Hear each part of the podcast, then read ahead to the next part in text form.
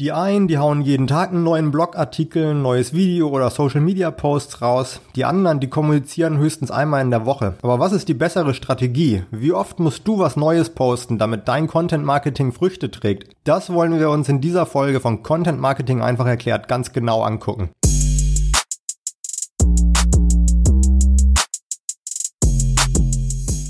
Viele Mythen ranken sich darum, wie man im Content Marketing gut ankommt. Wir haben es eingangs ja schon erwähnt, Qualität oder Quantität, was ist wichtiger? Ich kann dich schon mal vorab beruhigen, du musst nicht jeden Tag ein neues Content Piece raushauen, um gehört zu werden.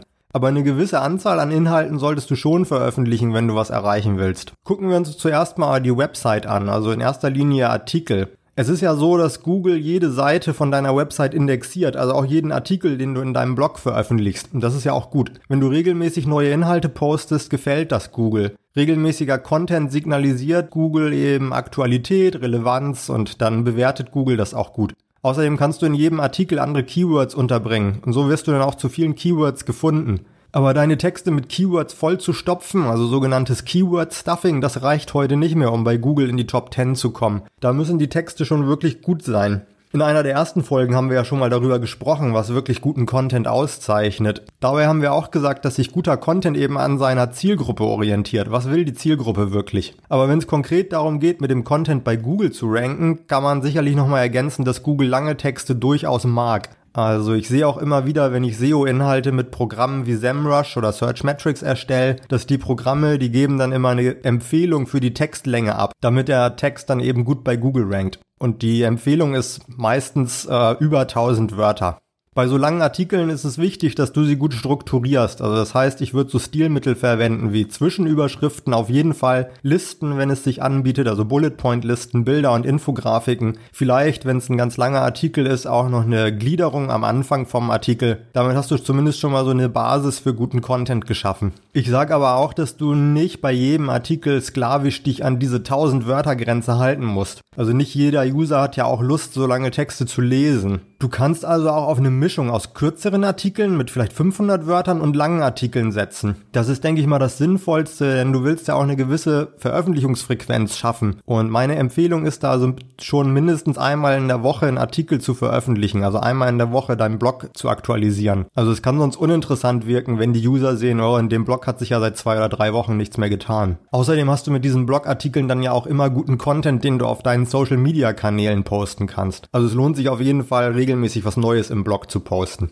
Wenn du noch Ideen dafür brauchst, wie du aus deinem großen Content, also aus einem Artikel zum Beispiel mehrere so Micro-Content-Pieces machen kannst, dann hör dir nochmal die Folge über Content Repurposing an. Da gehen wir genau auf dieses Thema ein. Nachdem wir uns jetzt die Website und deinen Blog angesehen haben, gucken wir auch nochmal auf das Thema Social Media. Da gibt's ja durchaus andere Gesetze. Viele Unternehmen tun sich da immer noch schwer, regelmäßig was zu posten. Das ist ja auch gar nicht so einfach man denkt am Anfang immer, ach, das macht man so nebenbei, da setzen wir mal den Praktikanten dran, so hieß es ja früher immer. Aber Ideen für neue Posts entstehen ja nicht einfach so, sondern da muss man sich schon echt Gedanken machen und einen Redaktionsplan entwickeln, genau wie bei einem Themenplan fürs Blog. Ich würde auch nicht sagen, dass du zwingend jeden Tag was posten musst auf Social Media. Wenn es gerade nichts zu sagen gibt, dann ist das eben so. Und es bringt auch nichts, so zwanghaft irgendwie zu glauben, man muss jetzt jeden Tag was posten und dann merkst du schon nach ein paar Wochen irgendwie, das kostet zu viel Zeit, mir gehen die Themen aus oder was auch immer. Aber ich würde schon empfehlen, dass man als Unternehmen zwei bis dreimal die Woche auf Social Media was machen sollte. Und dazu will ich dir jetzt auch noch ein paar Ideen mitliefern. Also die erste Idee und was fast alle machen, das ist, man guckt am Anfang des Jahres mal in den Kalender und sucht nach Aktionstagen. Da gibt's wirklich alles Mögliche, also vom Tag der Jogginghose bis zum Tag des Klimaschutzes. Da ist bestimmt auch irgendwie ein Thema dabei, auf das du aufspringen kannst. Meistens haben diese Aktionstage auch ihren eigenen Hashtag, mit dem du dann noch die Reichweite für deinen Beitrag erhöhen kannst.